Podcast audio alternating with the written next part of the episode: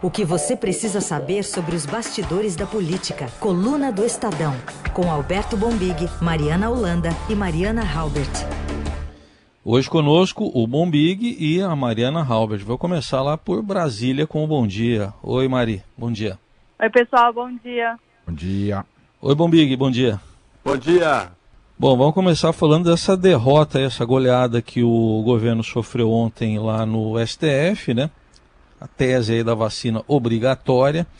Vamos explicar direitinho o que é esse obrigatório, mas acho que só para ilustrar o voto do ministro Luiz Roberto Barroso. Vamos ouvir. Não é legítimo, em nome de um direito individual, que seria a liberdade de consciência, frustrar o direito da coletividade.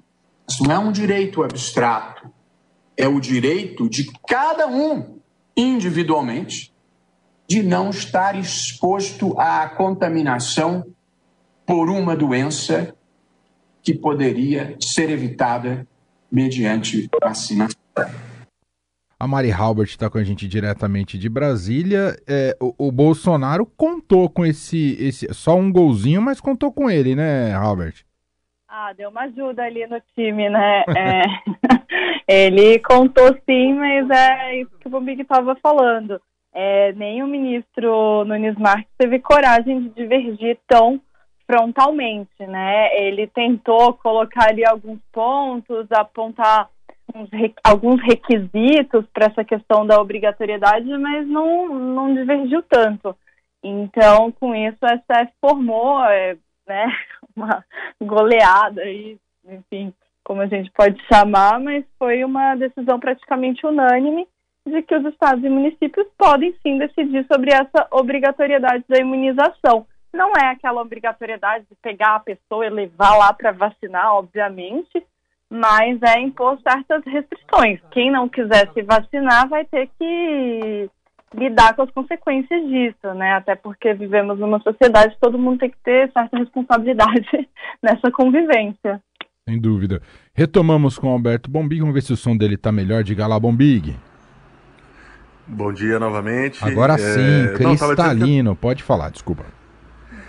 Imagina, estava dizendo que a tese bolsonarista não prosperou, né? Essa tese de que é, é, é, completamente facultativa a vacina, toma quem quer, se achar que deve tomar, toma, se não quiser, esquece. Essa tese caiu. É, algumas pessoas tentaram minimizar né, o resultado, dizendo, ah, não, mas não é obrigatório no sentido de obrigatório. Não. O STF deixou claro que a coletividade tem que estar em primeiro lugar, né? E essas sanções que podem ser impostas é, por empresas, municípios, escolas e tudo mais, elas vão ter um peso fundamental sim na vacinação, não tenho dúvida. E deve ampliar. É, o que se esperava é isso, né? O que se espera é isso, né? Ao fim e ao cabo, né?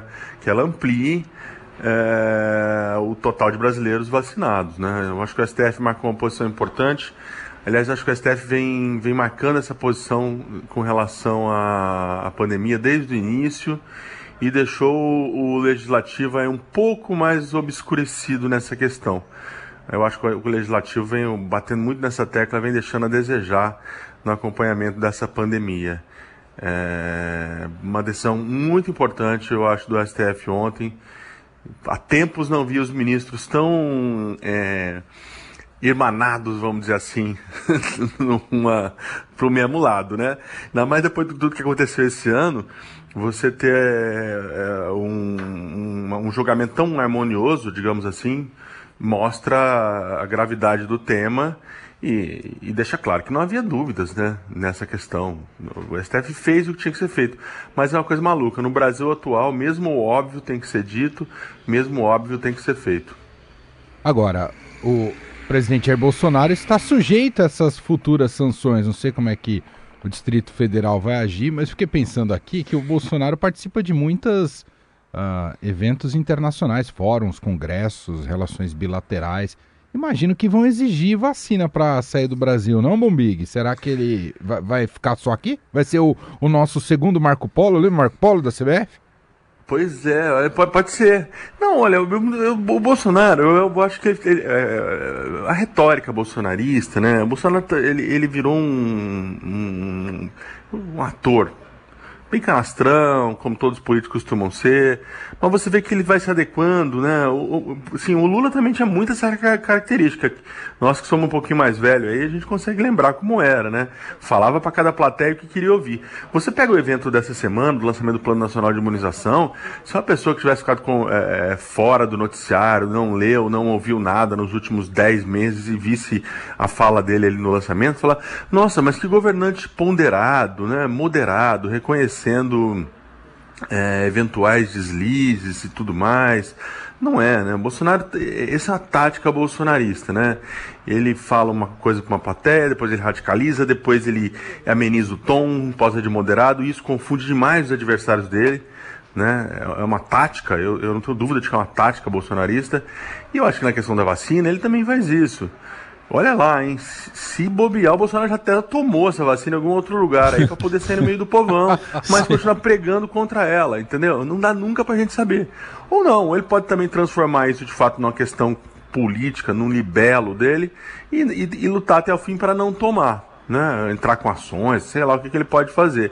É, de fato, você levantou um ponto muito interessante o comportamento pessoal do presidente vai ser de fato uma coisa a ser muito observada daqui para frente.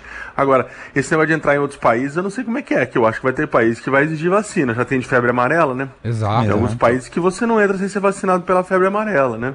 Tudo bem, tem, tem é, é, é, passaporte diplomático, é presidente e tudo mais, mas sei lá, né? É, de repente tem algum país aí que fala, só vai entrar aqui se tiver com a vacinação em dia, né? É, vamos ver o que, vai acontecer. Mas estão, a gente está falando da vacina aí. O ministro Pazuello também teve uma frase infeliz. Ele até pediu desculpas ontem lá numa sessão virtual no Senado, quando ele, ele disse que não estava querendo ofender as pessoas que estão preocupadas com a pandemia aí, quando ele falou de excesso de ansiedade. Mas vamos ouvir o que ele disse primeiro aí sobre a ansiedade que estamos vivendo. O povo brasileiro tem capacidade de ter o maior sistema único de saúde do mundo, de ter o maior programa nacional de imunização do mundo. Nós somos os maiores fabricantes de vacina da América Latina. Para que essa, essa ansiedade, essa angústia?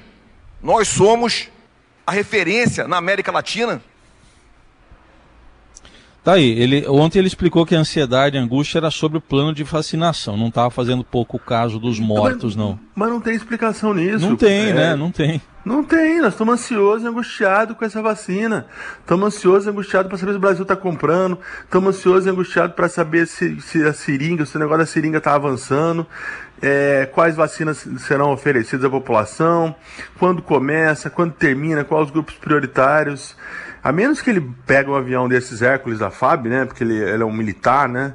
Bota os galões de Rivotril aí, passa pulverizando o país é, nesse final Não de ano. Não dá ideia. eu vou descer, vou descer do, do meu apartamento, fica lá esperando o Rivotril em cima, porque não tem como não estar tá ansioso.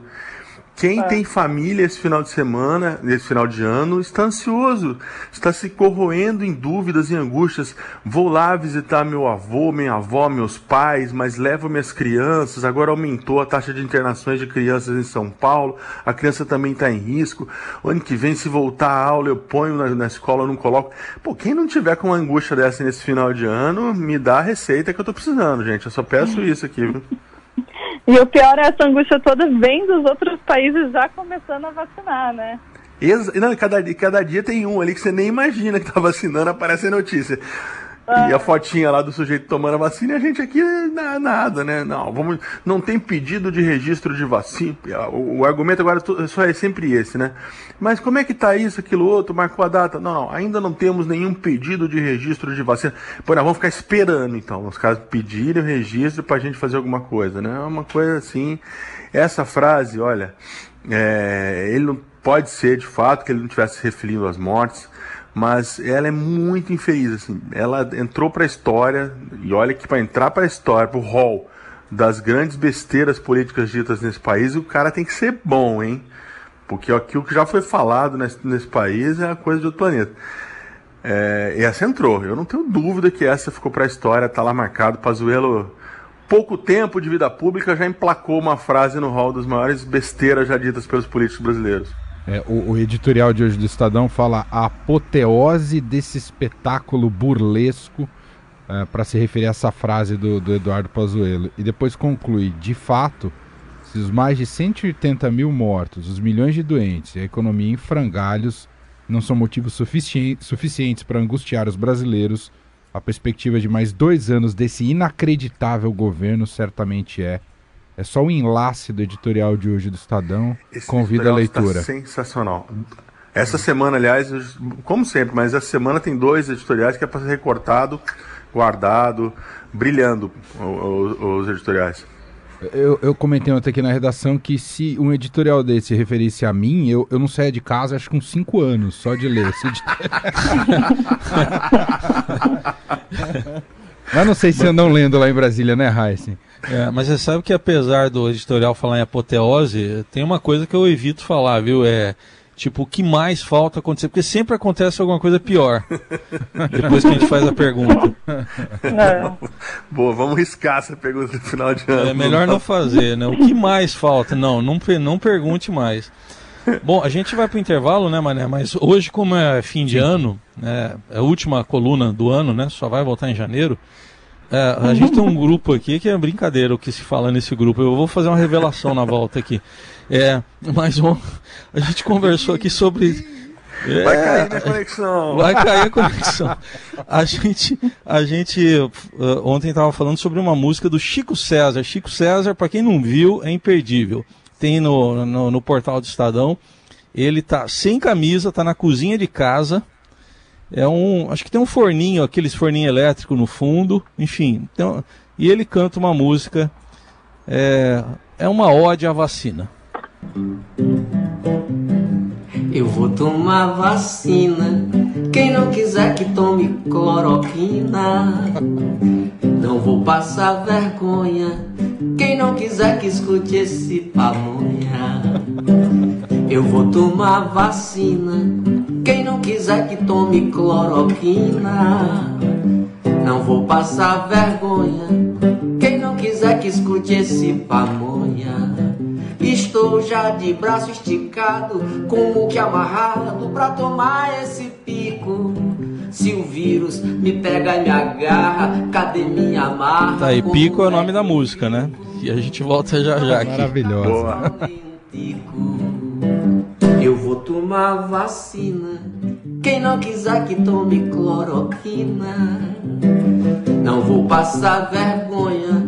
Quem não quiser que escute esse pamonha. Participação do Alberto Bombig e da Mariana Albert, direto de Brasília, Mari, o Bombig de São Paulo, na coluna do Estadão, sempre às sextas-feiras aqui com a gente. Essa é a última do ano, então é propícia para revelações, né? Aqui, ó. Assunto 2 na pauta aqui, sugerida por Alberto Bombig. Só pensam naquilo, como diria Dona Bela, Nelson Volta. Só pensam Essa é uma referência ao clima para defender o Mobiga, que é o clima político da Câmara dos Deputados, é isso, Mobiga? É, exatamente. Eu vou até passar a bola para a Mari, que está acompanhando isso aí.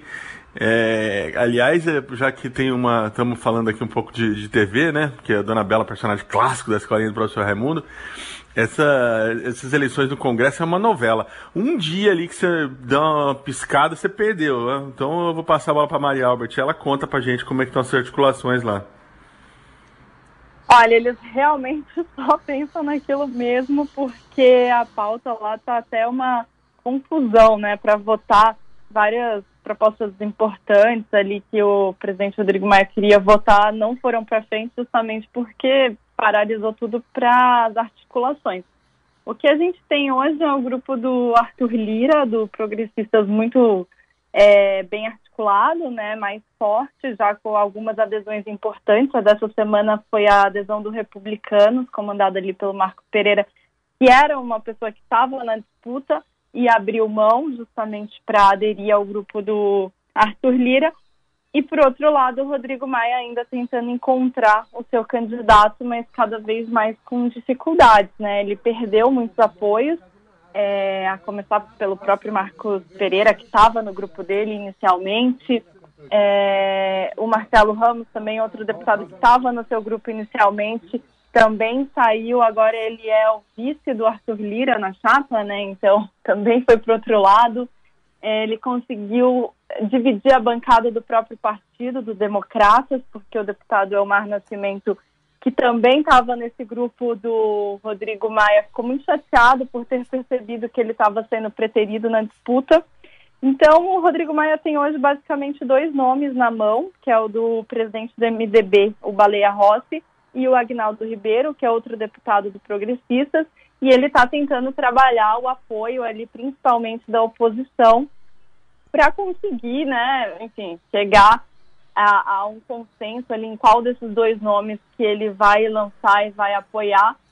Está complicado ainda, ele não tem conseguido fechar esse apoio, principalmente porque a oposição ainda discute se vai lançar uma candidatura própria, se apoia ou se apoia um nome do Rodrigo Maia, né? O que ficou decidido é que eles não vão oficialmente apoiar o Arthur Lira.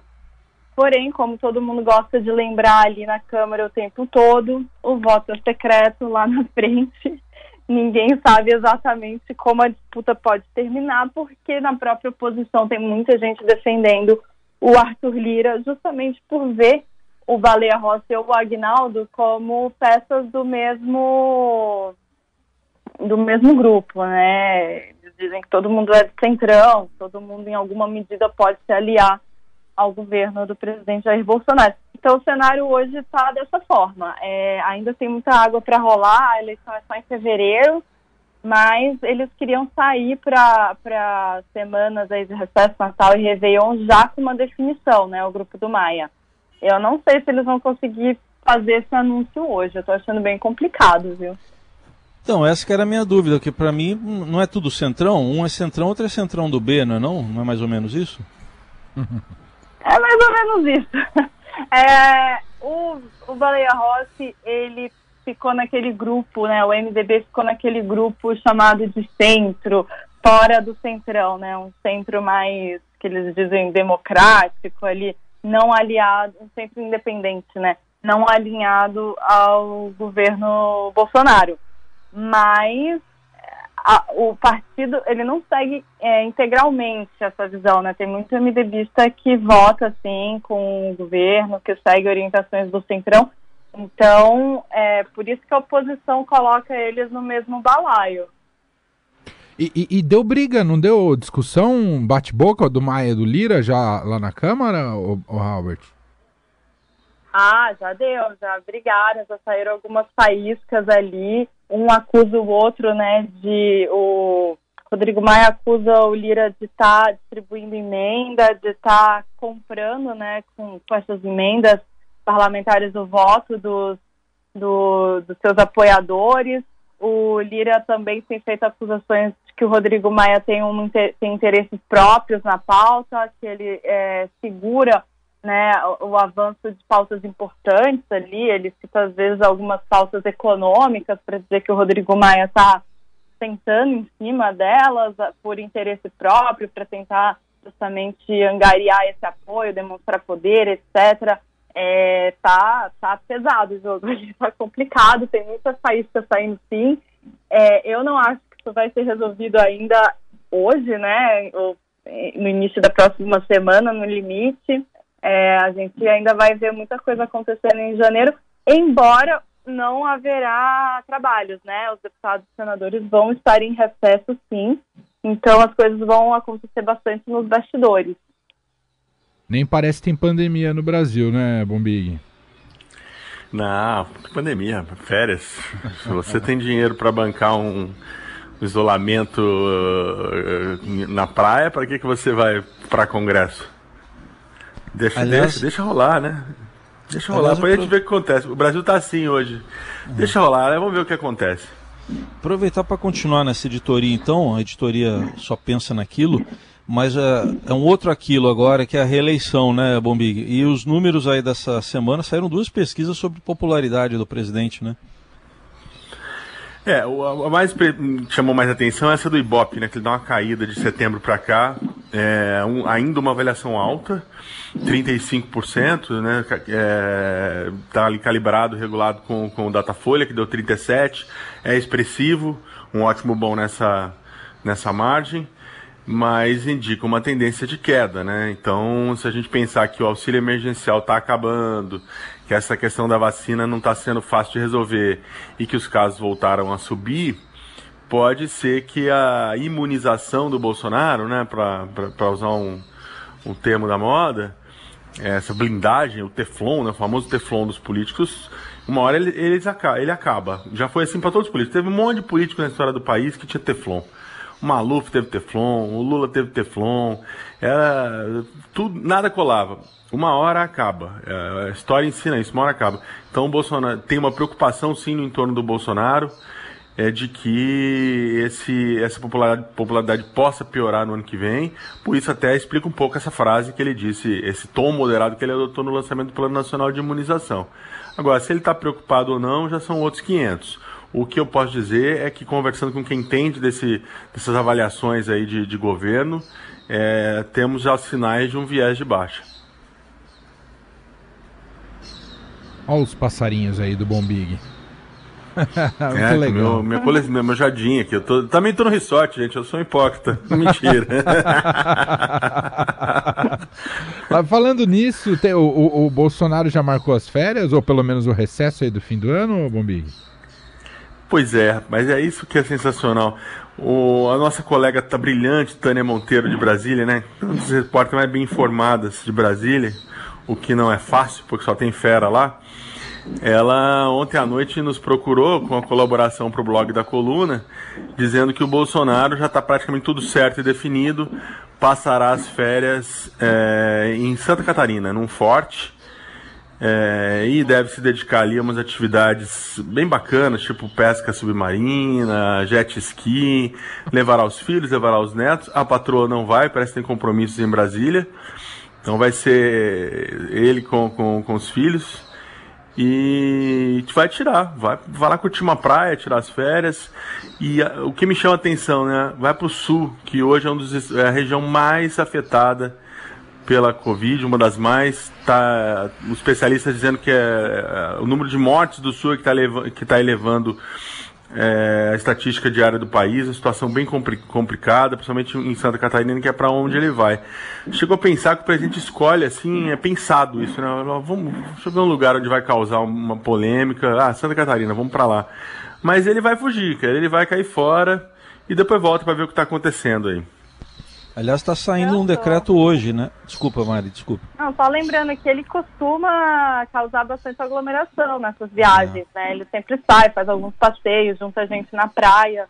Então, não é que ele fica isolado também no forte, né? Ele costuma juntar muita gente e causar aglomeração justamente o que não é recomendado nessa época, né? É. Principalmente. É, o que eu estava dizendo é que está para sair um decreto, talvez até já tenha saído no Diário Oficial lá de Santa Catarina, do governador Carlos Moisés, liberando praias, a ocupação total em hotéis, liberando eventos também. Isso no momento, como o Bombig disse, está tá crescendo o número de mortos e de casos e hospitais lotados em Santa Catarina. Exatamente, a, a, posição do Bolsonaro de indo para lá reforça isso, né? É, é para dizer, olha, a economia não pode parar. É óbvio que a atividade econômica é, de veraneio em Santa Catarina é muito forte, né? Começa agora e vai até final de março, o verão em Santa Catarina no Nordeste, nas praias de maneira geral, tem um peso muito importante na economia, né? O Bolsonaro dá essa sinalização dizendo para lá, não, não vamos deixar parar. É a postura que ele vem adotando desde o início, né? A economia sempre em primeiro lugar. Algumas vidas vão, vão, nós vamos perder pelo caminho. É isso na, na, na visão. Nessa, nessa visão é o preço a ser pago, né? Tem música para fechar, o, Heisen? Tem, porque o, o Alberto Bombig tá cheio de sugestões aqui, a gente adora isso. Eu, eu, eu prometi para ele uma coisa também que eu vou fazer já já. É. é, é o seguinte, ele tinha falado da Dona Bela, mas ele resgatou aqui uma música que a gente adora ouvir. Não sei se o presidente Bolsonaro vai gostar desse cantor e compositor, porque é de uma outra linha, né? De, não é diferente da dele. Vamos fugir, né? Vamos fugir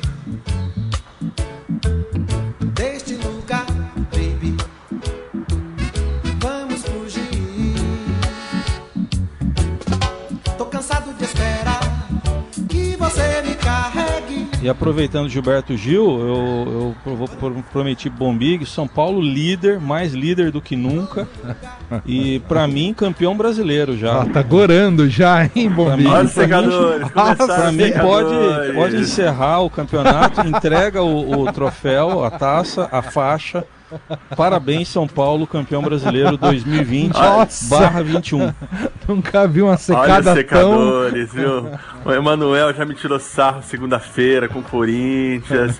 Olha, é, esse Vamos Fugir tem um duplo sentido. Ele é Bolsonaro vai, vai fugir para Santa Catarina e eu gostaria de fugir para tomar vacina em algum outro país do mundo. Mas só saio daqui quando o tricolor levantar o caneco. Cuidado, hein? Mais 12 anos no Brasil. Vai ficar condenado, vamos ver. Olha aí, olha os secadores. Olha os secadores. joguei a isca, eles mordem na hora, não perde piada, não. Eu não, eu fui com a minha generosidade já parabenizando o São Paulo. Pode guardar a gravação e repetir em fevereiro, que vai dizer que eu me antecipei só. ah, tu acreditar. Gente, Bombig, Mari, obrigado por todo esse ano de 2020. A coluna do Estadão é sensacional, importantíssima aqui na Rádio Dourada e no Jornal Dourado. A gente retoma com vocês em janeiro. Boas festas para ambos com as respectivas famílias, tá certo? Obrigado a Obrigada. vocês da rádio pela generosidade e o preciosíssimo e refinado espaço que vocês nos dão. Um ótimo final de ano para todo mundo. Exatamente. Obrigada, gente. Bom fim, bom fim de semana, bom fim de ano. Que seja um ano mais leve, né, para todo mundo. É isso. Muito bem. Valeu. Tô cansado de esperar.